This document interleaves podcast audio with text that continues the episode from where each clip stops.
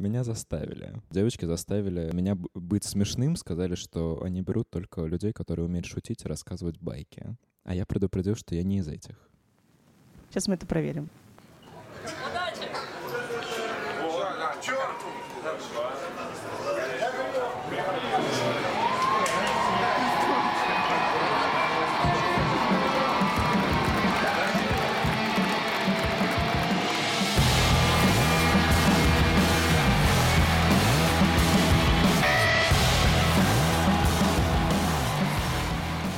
Привет! Это подкаст «Гримерка». Меня зовут Аня Ульянова. А меня Маша Митрофанова. Этот подкаст про тех людей из индустрии, на чьих плечах держится весь этот музыкальный мир, российский шоу-бизнес, и не только российский, VR, AR, трансляции, э, фестивали, артисты, байки. И мировые туры. Ты так представил, как будто все, все песни про меня поет. Почему бы и нет? У нас сегодня в гостях, вы уже слышите его, Алексей Волк. Привет. Представься. Я ныне и достаточно давно уже генеральный продюсер Lookport. Идея этой компании в том, что мы делаем мероприятия в виртуальном формате, ставим разные концерты и шоу, а, делаем трансляции, в общем, делаем классный продукт. А вообще я начал свою карьеру в IT еще, когда мне было 14 лет, основал компанию. Сейчас мне 25, вот, соответственно, у меня есть десятилетний опыт работы в диджитале, в создании сайтов, порталов, всяких технических решений. И вот мы здесь. Мяса не было. То есть, ну, зритель сейчас не зацепился. Не, не пойдет слушать. Да- давай, давай мясо, значит. Мы делали трансляцию Park Live а, например, всего. Делали большое новое шоу Полины Гагариной. Сейчас готовим огромный вообще проект этого года, трибьют группы Тату. Делали шоу Мумий Тролля. Делали концерт с Би-2. Ну, короче, во- вообще суммарно у меня и у моей команды в портфолио уже больше 400 музыкальных проектов. Вот. Ого! А еще Ого. мы отвечаем за продакшн МТС Live а, вот их концертов, и вообще приложили свои шаловливые ручки к российскому онлайну. А к коронавирусу вы не приложили свои ручки, чтобы российский мы онлайн... договаривались не поднимать эту тему. Потому что кажется, да, что все как-то... Как-то связано. Да нет, он случился сам, и на самом деле мы сильно до коронавируса начали этим заниматься. Я имею в виду онлайном и виртуальными ивентами. Это был конец 2018 года. Пандемия, вы помните. Как-то все очень гладко складывается. Ну, у тебя, значит, какая-то... Какая-то нестыкующаяся версия. Совпадение? Не Вы думаю. просто плохой, хороший следователь. Вот, в общем, мы поработали чуть больше года уже в виртуальных ивентах, и Локпорт уже развивался чуть больше года до марта 20-го, когда случилась пандемия. Застала она нас на ILMC в Лондоне. Когда мы еще тогда подходили промоутеры, а у нас был классный такой стенд, все в неоне, в виртуальных очках, в общем, будущее, как оно есть. Промоутеры первые подходили из Германии, говорили, что слушайте, у нас из-за коронавируса уже локдаун, у нас все отменилось, кошмар, а вы нам нужны. Немножко посмеивались, что вот в Германии люди такие мнительные, чтобы отменяли себе концертов. У нас-то в России когда такой бы, вы что? И мы возвращаемся через типа, неделю, наверное, с конференции, и я помню первый концерт, все, все отменяется, скоропостижнейше. Я помню первый концерт, который мы сделали после пандемии, это был это вместе с МТС был э, Чаев 29 марта 2020 года. а, и вот от, с того момента понеслось совсем дерзко. Ну, в смысле, вот мы, мы делаем и поныне, и как раз вот с начала пандемии мы делаем в неделю, ну, примерно 3-4 концерта. И онлайн, и вот в этом году мы очень развиваем гибридную историю, когда есть зрители живые, настоящие на концерте, и есть онлайн-трансляция, и все это собирается как единое классное шоу, в котором и виртуальная аудитория классно себя чувствует, а не просто перед компом сидит и смотрит, а как бы взаимодействует с этим ивентом. И зрители офлайновые себя чувствуют безопасно, ну, короче. Как можно взаимодействовать с ивентом, находясь в позиции онлайн-зрителя? Но там много вариантов. Самый как бы, прикольный — это то, что мы делаем на больших площадках, когда выводим зрителей, которые смотрят в онлайне, на огромные экраны в сам зал. Ну, то есть вот ты сидишь напротив своего компьютера, тебя снимает камера твоего устройства, и твое лицо показывается в зале. Вот как раз на Полине Гагариной, которой вы так живо интересовались. Была история с виртуальной аудиторией, люди там кто-то, понятно, показывал себя, и они получали от этого кайф. Кто-то приносил своих котов, кто-то пирожки. Было много опций, и идея в том, что то есть, в зале у тебя есть 8 тысяч человек живых, стоят в масках, конечно же, все в перчатках, вакцинированы. Социальная дистанция, да? Да, соцдистанция. И тут у тебя на огромном экране, опоясывающем зал, выводится еще примерно столько же людей, которые смотрят это в онлайне. Ну, а кроме этого, да, ты можешь как бы на них тыкнуть, початиться, передать приветы. Все они в онлайне это все видят, поэтому они машут вовремя артисту, когда он говорит, эй, вы со всего мира помашите. Ну, в общем, это, это очень клевый опыт в том плане, что когда онлайн делается обычный, вот не в формате гибридного мероприятия, это просто камеры, которые все снимают. И у тебя нет ощущения, что за этой линзой находится какое-то количество человек, которые вот как бы горят этим, которым это нравится. А когда у тебя огромные экраны с несколькими тысячами э, зрителей, которые вот прямо сейчас тебе дают обратную связь, это тоже совсем другая энергетика. То есть вы ломаете ту самую стену между зрителем и артистом? Посмотри, какими-то терминами заговорила. Четвертый, то есть тонкая материя онлайна.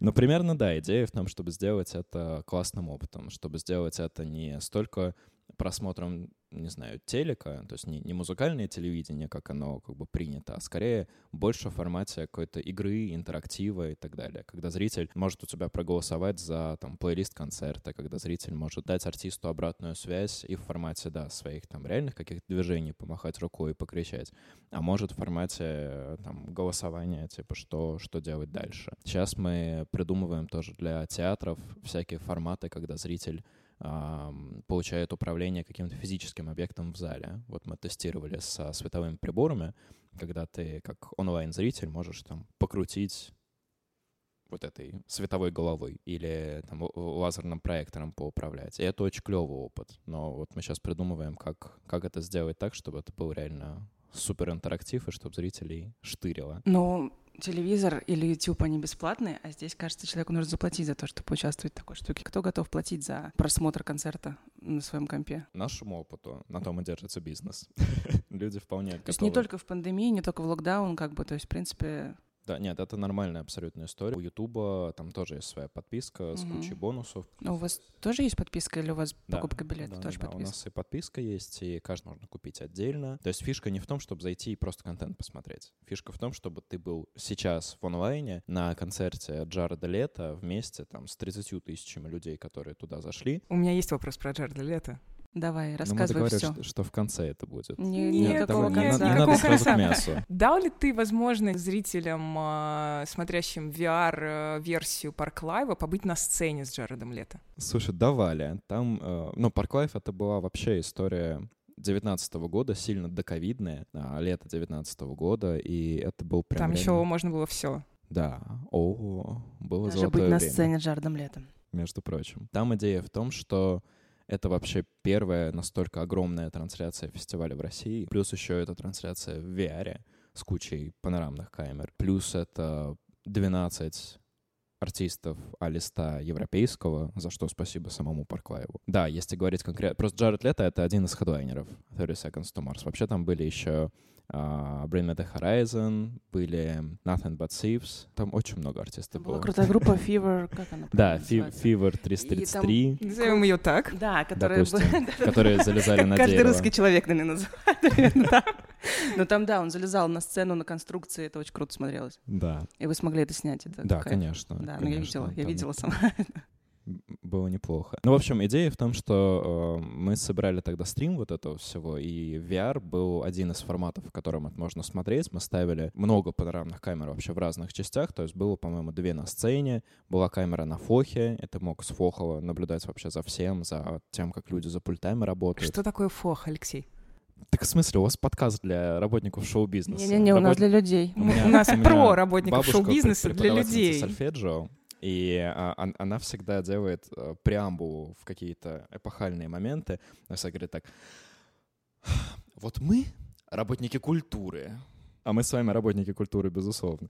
Дальше у нее, правда, обычно следует какая-то фраза очень земная, типа, что редис надо сажать по весне, но мы с вами, как работники культуры, знаем, что фолх — это техническая будка, условно, да, где располагаются все пульты, где находится звукорежиссер для зала, где находится режиссер света и основные технические службы, которым нужно наблюдать за сценой фронтально. Вот это фох. Спасибо. Что там Джаредом-то было?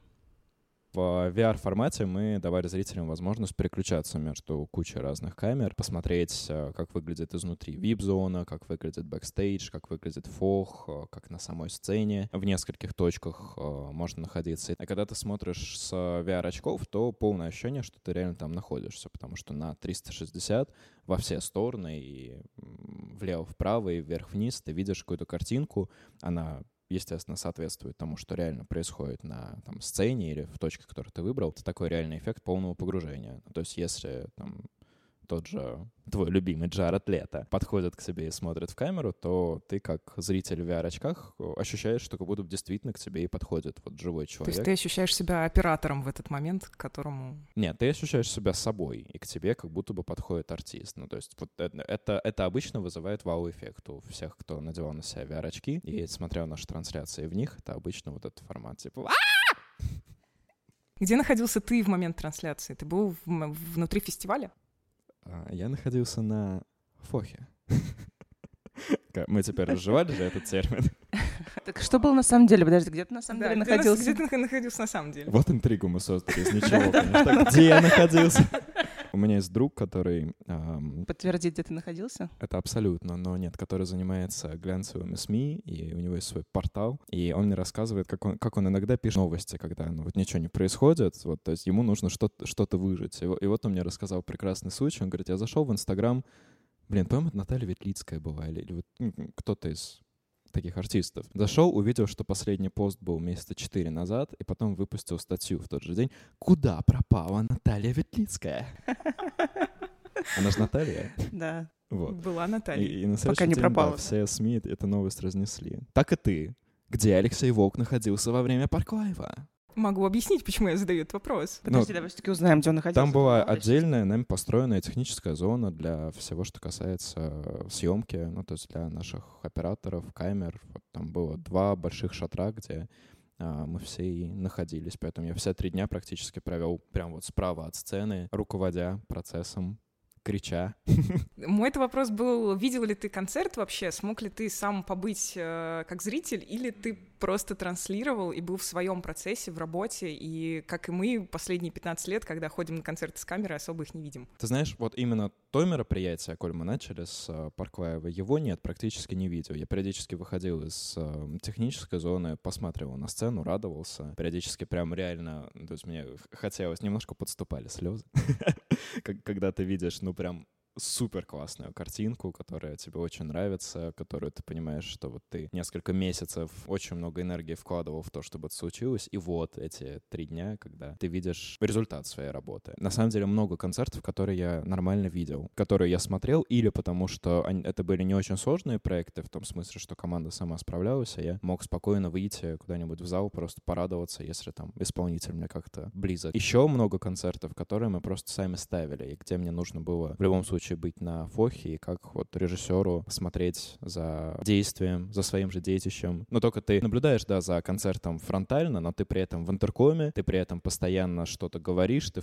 в процессе, вокруг тебя много людей, ты успеваешь даже поподпевать в интерком, все равно ты находишься в таком рабочем драйве. Тут должен быть дисклеймер, что такое интерком. Там будет, знаешь, такая сноска. Смотреть фох. Я помню чудесную женщину из «Необъяснимо, но факт». Помните, когда он вел, вел, а потом такая резкая вставка, она тебе прямо в уши таким гнусавым голосом. Интерком — это средство связи технических сотрудников друг с другом. У нас есть еще один подкаст мистический, у нас примерно так там происходит, мне кажется. Ты говоришь, что есть концерты, которые вы сами ставите. Вот как вообще это связано? То есть ты человек, у которого есть лукпорт, но при этом вы организовываете или как-то создаете концерты. Как это вообще происходит? Казалось бы, вы просто их снимаете в VR и все это транслируете, но при этом вы сами создаете концерты. Во-первых, мы давно не снимаем их только в VR. То есть это вообще был первый шаг проекта. Мы начинали действительно с VR-съемки, но мы довольно быстро пришли к формату гибридному в плане съемки. Ну, то есть мы начали снимать и 2D на обычные плоские камеры с вот этим классным монтажом музыкальным в процессе. И VR оставили как дополнительную такую развлекательную опцию камеры в бэкстейдже, в гримерках, на фохе, на сцене и так далее. Вот. Ну, то есть это два формата трансляции, которые у нас ну, очень давно уже закрепились. Вот мы третий год вещаем и в 2D, и в 360. И еще разрабатываем много вот этих интерактивных э, технологических чисто решений для плеера, для э, коммуникации аудитории друг с другом, для чатов. Ну, то есть все вот технические, чисто айтишные штуки, что виртуальные ивенты были интересными. И по мере просто развития компании, по мере там роста наших собственных амбиций и по мере, на самом деле, выхода рынка из вот этого кризиса, в который он уже обратно свалился, конечно, но все-таки начало 2021 года было интересным моментом, потому что все ждали, как бы, что будет после зла, как у Мумитроля да, называется новый альбом. Что будет после коронавируса? И, на мой взгляд, самым правильным решением было бы совместить лучшее от двух реальностей. Ну, то есть лучшее от офлайна с его драйвом, кричащими людьми, танцующей огромной толпой, вот этой бешеной энергетикой. И лучшее от коронавирусной эпохи — это онлайн с а, возможностью подключить людей вообще из разных абсолютно стран, с огромной географией, с красивой картинкой, с прикольными технологиями, с качественным звуком и так далее. Взять офлайн, взять онлайн, скрестить их и вот этого саблезубого муравьеда использовать. Но ну, то есть мне казалось, что гибридный, и, и кажется до сих пор, даже то, что кажется, мы абсолютно уверены уверены в этом уже, получив э, много опыта, что будущее за гибридными мероприятиями. Первая история, которую мы решили сделать, это вот проект с Полиной Гагариной. Мы его сделали в марте, 8 марта 2021 года. Проект собранный вообще за месяц. Ну, то есть мы познакомились с командой Полины Гагариной, с чудесным вот Андреем Мухачевым, самой Полиной. 1 февраля, по-моему, собрали вот этот проект, продали на него билеты, поставили полностью с нуля шоу. Почему мы это начали делать? Во-первых, потому что это реально безумно интересно. Ну, то есть мне очень хотелось поставить шоу, мне очень хотелось все эти творческие идеи реализовать. Мне как-то нормальный коннект сложился с командой артиста. Второй момент, потому что никто другой как бы не... Не дерзнул. Не дерзнул и даже не пытался это делать. Ну, то есть, да, мы рассказывали, что, ребята, давайте мы сделаем. Вот у нас есть классные артисты, которые готовы, у нас есть идеи по постановкам. Давайте вместе как-то соберем. Но и промоутеры, и, и билетники, тем более, и поныне, мне кажется, находятся в какой-то такой коме из-за безумного количества переносов, из-за, ну, собственно, реальных проблем этого рынка. Ситуация в том, что мы в офлайн рынке-то и не были. Ну, то есть мы, ну, мы организовывали, конечно, до этого какие-то свои мероприятия, но они были небольшие, и какая-то история с э, ковидом и с отменой на нас вообще никак не сказалась негативно. И здесь вот они вроде идеальные условия, у тебя все есть, надо привнести в мир этот новый формат гибридных шоу, и мы решили просто попробовать э, сделать офлайн сами тоже. Ну и, в общем, все прекрасно получилось.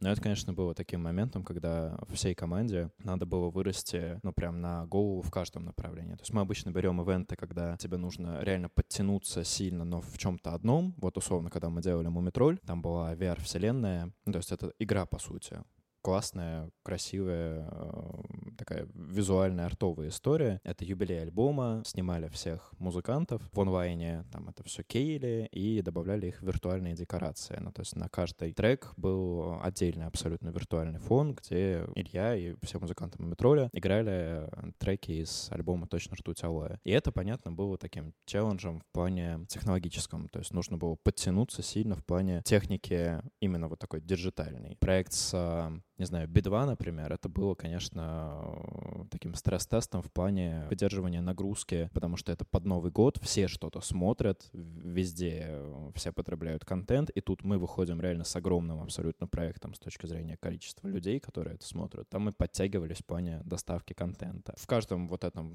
каком-то проекте-импульсе, который мы берем, есть одна сфера, в которой надо сильно подтянуться. А когда мы пошли в историю с гибридом, с Полиной Гагариной, надо было подтянуться в каждом направлении на голову или на две. Ну, то есть мы понимали, как продавать э, там ивенты на миллион рублей, а здесь нам нужно было продать э, ивент на много.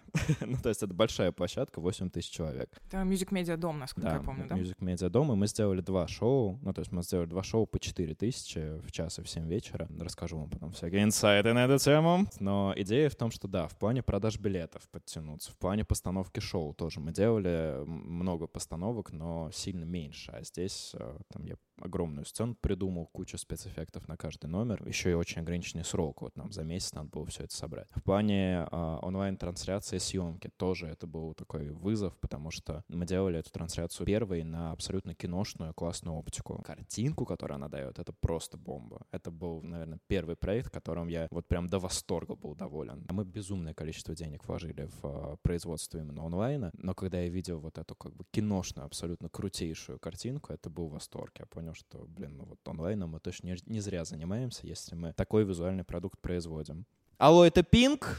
Посмотрите, я сделал. А сейчас? А может сейчас... быть, спросить, над чем мы сейчас работаем? Да, и сейчас мы плавно переходим, собственно, к основной теме нашей сегодняшней беседы. Это история про, видимо, не просто на голову вверх, не просто level up, не просто шаг вперед, но, мне кажется, выход за какие-то супер границы, рамки, пределы и отмену всех недозволенных э, ранее вещей. Расскажи нам, над чем ты работаешь сейчас? Только анонсировала классно, а не назвала суть.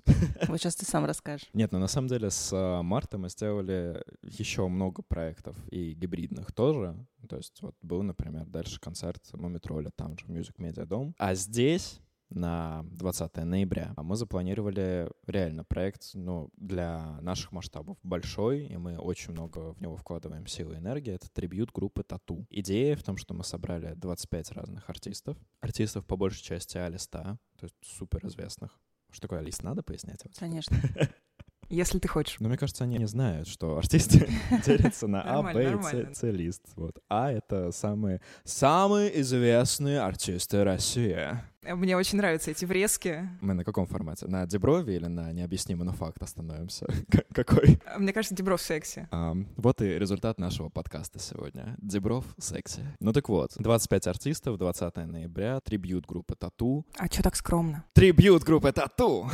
да нет, на самом деле, это правда, в этом году, я абсолютно уверен, это самое большое музыкальное событие в России. При всей любви к тому, что делает Муставей, к их масштабу, я рассчитываю, что это получится больше, чем премия Муз-ТВ и с точки зрения музыкального материала, и с точки зрения артистов и масштаба шоу и так далее. Мы в суперактивной фазе сборки, вот мы заканчиваем переговоры с хедлайнерами сейчас, а, уже придумали идеи основные для номеров, артисты работают над аранжировками своими, над фонограммами. Возвращаясь, да, к проекту глобально, мы делаем и трибют-альбом, то есть 25 артистов сделают свои каверы на песни группы Тату, на самые известные. Еще 20 ноября мы делаем шоу, на котором этот альбом альбом будет презентован, и где на каждый трек будет поставлен свой отдельный номер с каким-то социальным высказыванием от артиста. В общем, будет прям, прям бомбически. Мы планируем там сделать черную дорожку, отдельную зону, где вот все артисты пройдут, э, где покажем какую-то документальную часть про группу. Ну и вот, в общем, для нас проект года.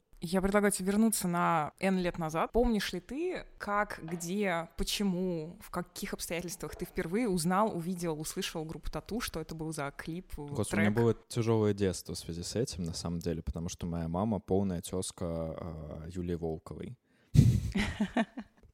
Ну, серьезно. Да нет, это, конечно, не тяжелая шутка, но мам, правда, тезка. Первый раз группа Тату, мне кажется, я услышал... Вряд ли это была «Я сошла с ума», с которых большинство услышало. Почему-то эта песня прошла как-то мимо меня. Мне кажется, что реально вот я распробовал и все это услышал уже в более осознанном возрасте. Это был, наверное, год 2006, и всякие песни типа 220, «Люди-инвалиды» и вот это. И да, да, тогда примерно я их послушал, но я никогда не, не фанател от них дико. Тут скорее мне интересен этот проект в первую очередь из-за того, что Тату — это самый известный российский артист в мире. Почему это такой творческий интерес для нас представляет? Потому что, во-первых, это серьезный срок, это 20 лет, за которые вот этот альбом «200 по встречной», да, эта группа реально оказали влияние на музыку и российскую, и иностранную. То есть что я имею в виду? Много российских артистов реально хорошо знакомы с группой Тату, и даже где-то используют какие-то рифмы, отсылки к творчеству этой группы в плане вокала, в плане а, аранжировок, аранжировок своих, да. Ну, то есть люди правда ими вдохновляются. И там же, по-честному, безумно талантливая команда авторов. То есть там есть Валерий Полиенко, который писал «Зверям» кучу хитов, да, который писал, участвовал в написании. Вот это реально песня моего детства. Это группа Total бьет по глазам адреналин. О, да. Вот. И да, вот Валер Полиенко та, там тоже соавтор. Но он, он огромному количеству российских музыкантов писал песни. И, на мой взгляд, это правда талантливые очень тексты. Ну и вот он писал практически все для группы Тату. Там есть э, Сергей Галаян, который вот для Хоуса, например,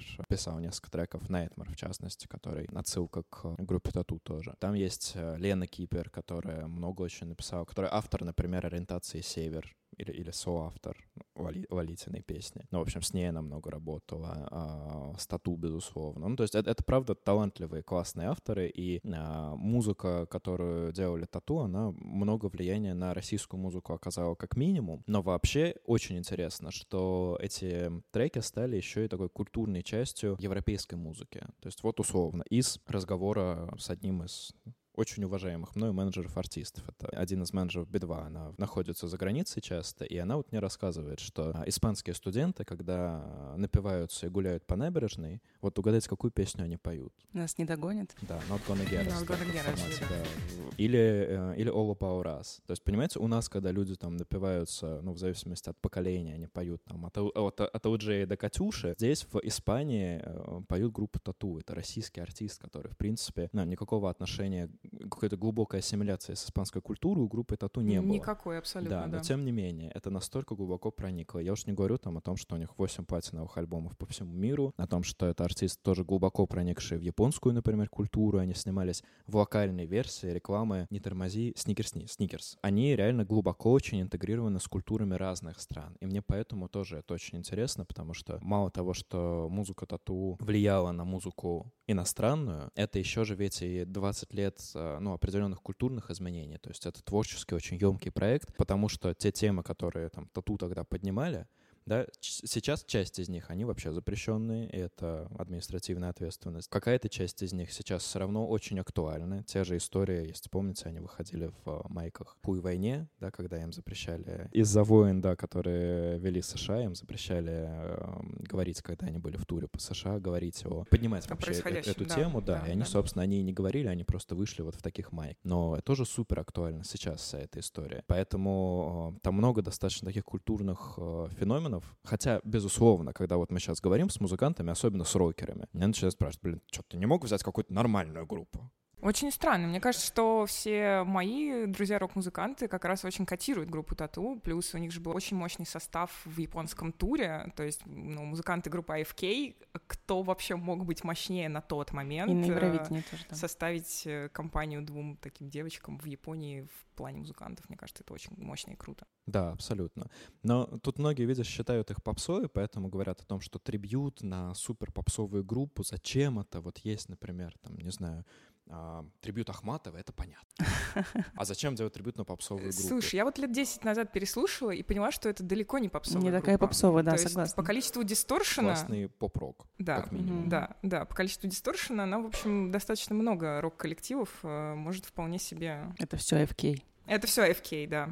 Но тут на самом деле, мне кажется, гораздо более важно то, что ну, реально мне и команде это супер интересно в плане творчества. То есть это по-настоящему такая исследовательская работа. И в плане музыки, и в плане культуры, и в плане каких-то социальных аспектов. Ну а кроме этого мы уже нашли себе почти 25 единомышленников. Вот сейчас у нас 23 артиста подтвержденных. В принципе, всем это реально интересно творчески. Я, наверное, могу уже а, разглашать первых наших анонсированных артистов. То есть, например, а, Константин Меладзе работает над а, аранжировкой одной из песен. Его супруга и артист Вера Брежнева участвует у нас в шоу. А замечательные, супер талантливые ребята Крем Сода участвуют в этом проекте и делают тоже свою версию одного из треков Тату. Из анонсированных еще Вань Дмитриенко участвует, участвует Фавлав. Там, правда, много артистов Алиста, мы их оставим на вторую волну. Мне кажется, я, я уже могу пару из них э, спалить, что, например, там Давай. будет Артика Асти, там будет э, Маруф. Там есть просто артисты, которые, ну, настолько... Э, правда, мне кажется, это будет просто непрофессионально, если я сейчас начну рассказывать про вторую, третью волну наших артистов. Но там есть, например, артист, который участвовал в суперизвестном международном конкурсе в этом году. Кроме э, исполнителей певцов, там есть еще и э, предварительно один из артистов, кто больше сильно известен за счет э, хореографии. Тут, наверное, важнее еще, что мы их собирали по такому рэбл духу. Ну, то есть большинство из артистов, кто принимает участие в проекте, это такие в некотором смысле повстанцы. Их есть за что, скажем, привести в полицейский участок и сделать эту фотку, которую мы всем делаем из первого альбома Тату, когда они М. с табличкой на фоне Ростомера, как будто бы их задержали. У, мне кажется, у большинства наших артистов есть за что. Найдутся грешки. Собственно, наверное, поэтому они и соглашаются участвовать ради ради этой крутой фотки. Я думаю, да, потому что... Ну нет, не только ради крутой фотки, конечно, потому что им творчески интересно с музыкой этой поработать. Но, правда, мы по большей части собираем очень крутых э, артистов и, и просто людей по-человечески, которые понимают, что... Ну, то есть имеют вот этот какой-то дух э, воинственный немножко. Так, сейчас, подожди, давай с самого начала. То есть вот в тебе зародилась идея, нам нужно сделать, нам нужно создать шоу, я хочу срежиссировать вот такую историю. Я сам рок-н-ролльщик, поэтому вот я соберу вокруг себя такую команду таких артистов и таких классных э, певцов, певиц, групп и перформеров. Или как это все было? То есть я все хочу понять, я хочу деконструировать это на какие-то итерации. То есть, ну, как бы мое IT-образование, оно требует. Деконструировать на итерации, да. ты прогаш, да? Мы с тобой первый раз сегодня видимся, а мы уже деконструируем на итерации. Понятно. Блин, ну на самом деле примерно так оно и происходило, но только наверное, не, не вокруг себя собрать, а скорее мне было интересно взять вот эту тему с э, тату, с их... Э, вокруг идеи да, таким рэбл творчеством и собрать... Просто мне самому близка это, э, этот дух, скажем так. Проект зародился просто, ну, хотелось реально драйва и хотелось какого-то вызова себе, что ли, потому что после того, как мы сделали все вот наши крупные проекты за последний год, Мумитроль, Би-2, Гагарина, хотелось взять что-то такое, с чем, ну, точно уже как бы скучно не будет. И скучно, я вам скажу, вообще ни разу не было за время работы над тату, потому что это 20 авторов, 25 артистов, куча абсолютно работы, и мы реально каждый день в таком приятном в этом смысле огне. С точки зрения эмоций, как это происходило, мы подумали, что надо сделать что-то такое, что, с одной стороны, достаточно сложно в плане реализации. С другой стороны, что вызовет у людей много эмоций. Ну, то есть первая какая-то наша идея была, а давайте сделаем, не знаю, голограммный концерт группы Нирвана, воскресим э, Курта Кобейна. Но потом, блин, это как-то до конца все-таки не зашло, потому что голограммные истории по США, вот у Майкла Джексона, например, был голограммный тур. Все-таки с точки зрения эмоций это несколько другой формат. Не знаю, с этим надо экспериментировать. Вряд ли это надо делать в таком гигантском масштабе сразу. Придумывали разных артистов, с кем можно поработать, подумали, что, блин, а что с группой Тату происходит. Вот их как бы никто, кроме Лены Кипера и Олимпиады, не смогли объединить. А, может быть, есть смысл на них посмотреть. Мы связались с а, девушками, они нам сказали, что группа больше не существует, это все не нужно, значит, это не актуально и так далее. И тут Юля Волкова пошла в депутаты. И мы поняли, что хорошо, значит, саму группу Тату самих девочек тогда, наверное, не нужно как-то здесь силком тянуть. Давайте посмотрим, что мы еще можем сделать вокруг этого. И поняли, что есть много артистов, которым эта тема интересна, которые хотят с этим материалом поработать работать. Поговорили просто со знакомыми артистами, посоветовали с э, дружественными менеджерами, и все очень поддержали, и мы решили делать трибют. Ну а потом мы связались с э, правообладателями, с э, всеми авторами. Они в большинстве своем реально, на мой взгляд, очень талантливые, крутые люди. Они тоже эту идею очень поддержали. И вот мы все вместе это делаем. И я так понимаю, что ты как режиссер, как э, автор идеи и как создатель вот этого всего, у тебя в голове есть уже план, как это должно выглядеть, как ты хочешь, чтобы это выглядело, и как это собрать все воедино, чтобы воплотить невоплощаемое, невоплотимое и доселе не существовавшее. Ну, для меня это вообще прям первый этап а, придумки проекта, то есть еще до там, любых договоров, до каких-то конкретных действий, э, надеть наушники, пойти погулять, попредставлять себе, чего бы ты хотел донести в каждом треке, как номер поставить, как это все должно выглядеть. А ты визуально все представляешь, как у тебя мышление ну, работает? Да, да. То есть ты сначала ну, есть... картинку все это представил, почувствовал. Ну, ты представляешь какие-то такие ключевые кадры, которые должны быть э, в этом проекте. Вот э, возвращаясь к вашей любимой Полине Гагариной. Условно, у нее есть чудесная песня «Шагай», э, под которую мне казалось еще, не знаю, года три назад, вот мне казалось, что на этом номере супер круто будет залить всю сцену водой, и сделать хореографию, когда танцоры будут бить по этой воде, брызги будут разлетаться по зрителям, когда она поет вот это «Шагай, не грусти». Это было таким конкретным кадром, который я хотел видеть в этом проекте. Вот мы его реализовали. Потом на «Кукушке», например, история с огнем тоже она существовала еще до знакомства с э, Гагариной. То есть мне просто хотелось вот увидеть этот номер в таком исполнении, чтобы стоял артист в центре сцены, и вокруг него огромные вот эти огненные струи. На «Если есть порох, дай огня» весь зал заливался настоящим живым пятиметровым огнем. Стату примерно то же самое. Там на некоторые песни какая-то вот эта общая визуальная идея, она несколько лет в моей голове уже существует. А когда ты конкретно идешь там, заниматься этим проектом, ты еще раз точно так же в наушниках э, все это себе представляешь, визуализируешь пару недель, ну и потом у тебя собирается какой-то костяк шоу из вот этих ключевых кадров в твоей голове, а потом ты начинаешь реализовывать. Что ты чувствуешь, когда видишь этот огонь или эту воду, а когда оно уже существует, когда оно проявлено в реальности? Можно бесконечно смотреть. Когда твоя идея воплощается, и когда это становится твоим созданным миром. Вот был такой момент, когда скорее даже не со спецэффектами, а с основными тяжелыми конструкциями со сценой. Вот эта история с Полиной, когда мы придумывали вот этот треугольный язык, он, конечно, был уже во многих шоу вообще, ну, то есть это нормальная история с треугольным языком. Смысл в чем? Что в России очень редко используют фанпиты. То есть это а, яма внутри сцены, где стоят фанаты. Ну, там, у Мадонны в э, туре он назывался Golden Circle, у Pink, по-моему, там были какие-то Diamond Zone, еще что-то. Ну, то есть... По стоимости билетов.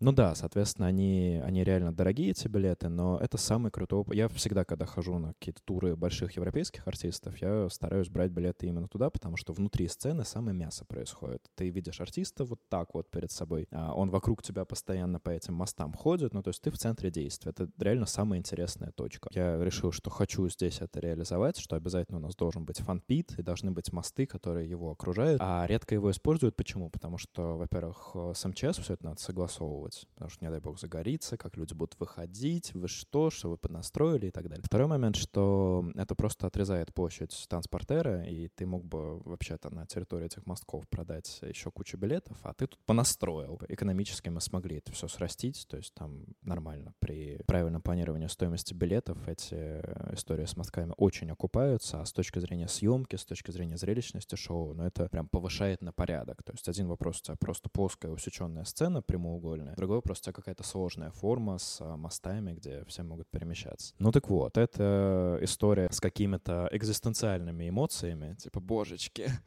оно случилось. Они у меня возникли в день монтажа еще сильно до спецэффектов, просто когда а, я увидел, как все эти э, тонны металла собрались воедино. То есть, да, ты 200 раз делал визуализацию этого, ты 200 раз видел чертежи, ты все это утверждал, как вот эта а, история с языком сцены будет выглядеть, но вот тут реально там несколько тонн металла собрали в эту конструкцию, которая когда-то, там, месяц назад только у тебя в голове существовала. Тут вот какие-то э, мужиков 30 пилят фанеру, чтобы эту сцену застелить, да, тут к ней там тащат провода, и вот оно, Типа, вот ты заходишь в огромный зал, и там стоит просто гигантская конструкция. Вот это самая классная эмоция. Еще там в Music Media доме потолок 40-метровый, поэтому мы забрались наверх, посмотрели, как это все собирается. Вот тогда был такой первый э, приятный какой-то технический оргазм, как мы это называем. Вот оно случилось. Новая рубрика. Как мы сейчас перейдем к ASMR, как ты и хотела. Рубрика «Технический оргазм». Джингл готов уже все.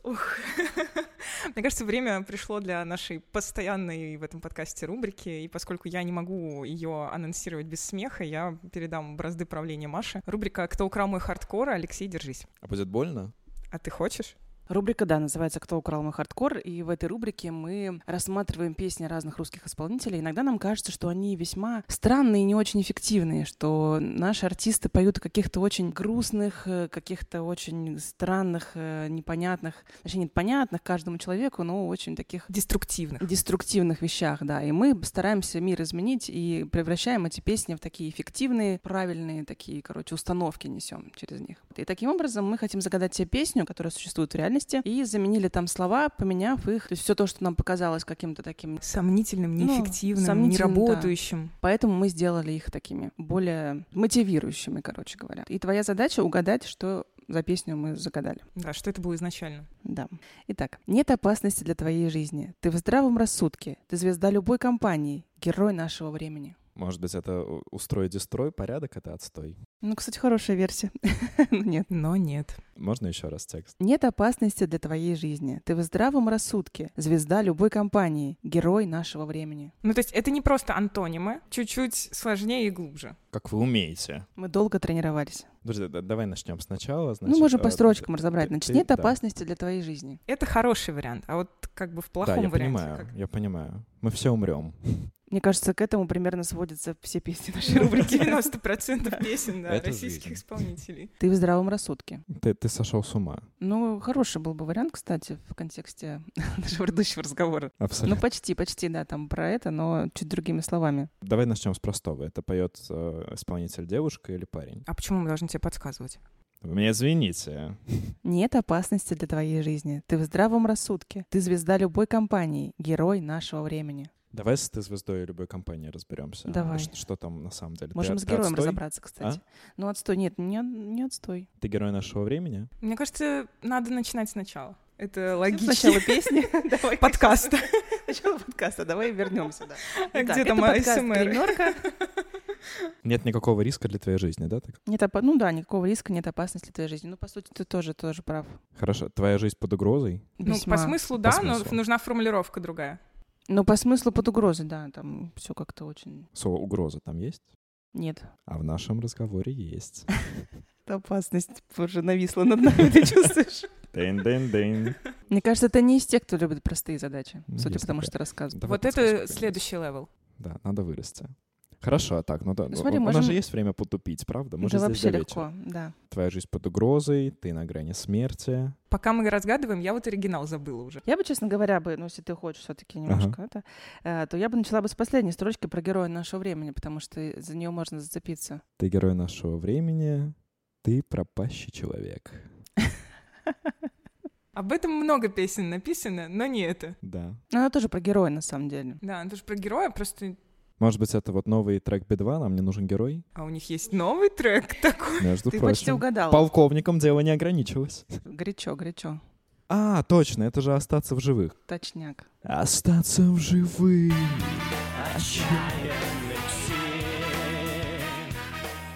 Пропой нам название гримерка, и тогда у нас будет э, дополнительный. У нас будет новый джингл. Гримерка. Сегодня в подкасте Гримерка. Куда пропала Наталья Ветлицкая? Хочу услышать про бензовоз. Я хочу услышать про то вообще, что нас ждет, про уникальные истории для каждого артиста. Ну, давай поговорим.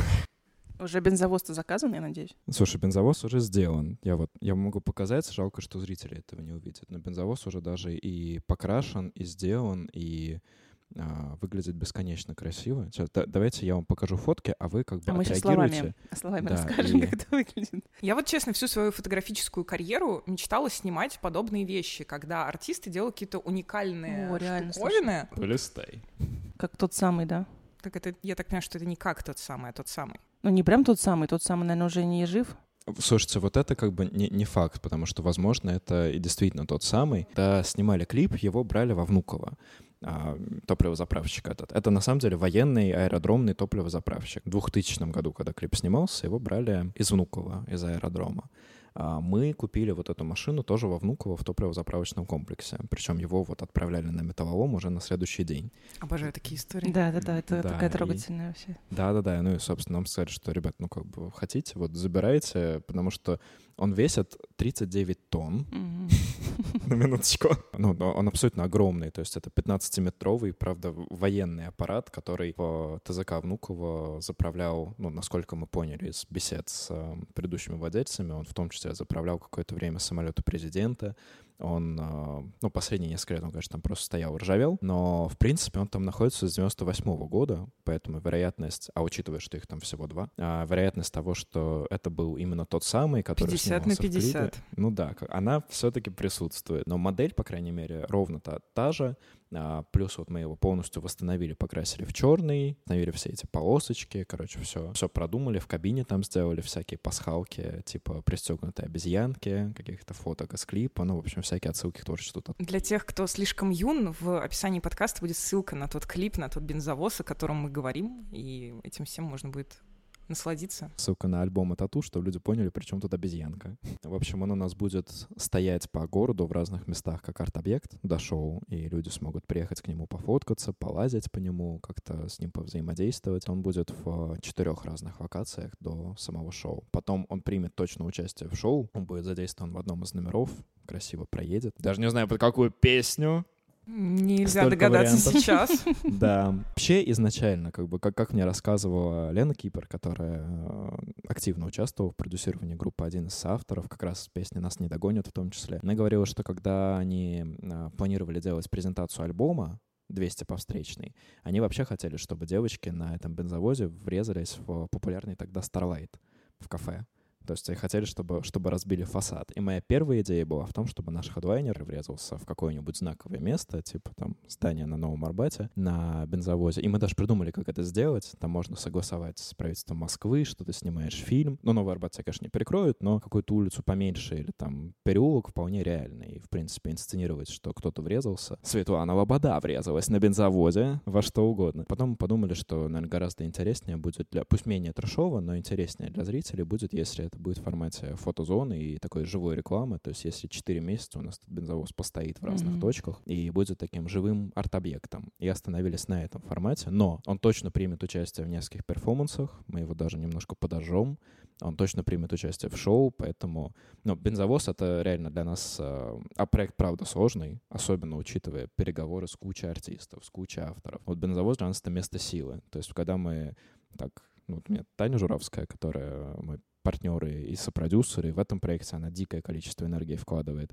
Мы с ней периодически, когда ловим себя на какой-то уже такой усталости и некотором моральном истощении от всех этих переговоров. Давай съездим к бензовозу.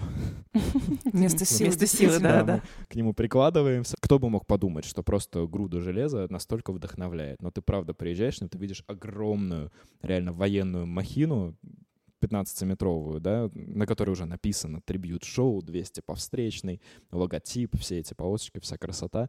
И это очень заряжает. Потому что, ну, блин, вот ты видишь какое-то материальное воплощение своей мысли, э, это, это супер энергия. Поэтому, надеюсь, фанатов и э, зрителей наших, которые придут на шоу, он будет точно так же вдохновлять. Да я больше чем уверена, я просто, я ждала, ждала, ждала от артистов э, после всех историй там и Найка с лошадками, и Ленинграда с проездами их всеми по Петербургу с исполнением песен и всем таким, я ждала какого-то экшена и вот такого перформанса, потому что так давно не было ничего настолько интригующего и интересного, и сейчас класс, спасибо. Это, это здорово. Спасибо большое. Ну вот видишь, мы прямо со скандалов и зашли, как, как бы группа всегда и делала, и продолжаем эту историю. На самом деле, до шоу, кроме бензовоза, планируется еще несколько перформансов не буду рассказывать прям детали, но один из них будет акробатический в Сити. Мы еще придумываем сейчас разные креативные идеи, то есть как можно классно с артистами до самого шоу презентовать их треки и показать вот эти перформансы. Ну, то есть хочется, чтобы это существовало, чтобы вся информационная повестка вокруг этого проекта, она существовала на грани между рубрикой там светской хроники и каких-то развлекательных СМИ и рубрикой происшествия на НТВ. Ну, то есть где- где-то вот как бы между это должно быть всегда. Главное, чтобы не криминальный хроникой. Да, их, их, их разыскивают. Но, слушайте, учитывая, что мы всем артистам сделали уже фотки, как будто бы их задержали в полицейском участке, и ну, что все это э, пытаются называть таким незаконным шоу группы Тату. Наоборот, это добавляет какой-то ореол вот этого приятного криминала, скажем так. Все было как-то очень э, мило и нежно. Слишком интеллигентно. Блять. Это был очень крутой разговор про выход из онлайна в офлайн, а, про шифт на новые уровни и про мечты, и про то, что, в общем-то, до этих самых мечт вполне реально добраться. Спасибо большое за хороший разговор, мне очень понравилось. Спасибо тебе. Взаимно. Это был подкаст «Гримерка». Меня зовут Маша Митрофанова. Я Аня Ульянова. В записи нам помогают Focusrite и Sennheiser. Спасибо им за это большое. Уже второй сезон они с нами. Поддерживают нас технически. А если вы слушаете этот подкаст на платформах, где можно ставить оценки и оставлять комментарии, расскажите нам, что вы думаете. Вы можете поддержать нас финансово на платформе Patreon. И у нас в гостях сегодня был Алексей Волк, генеральный продюсер компании Lookboard. Увидимся в гримерке.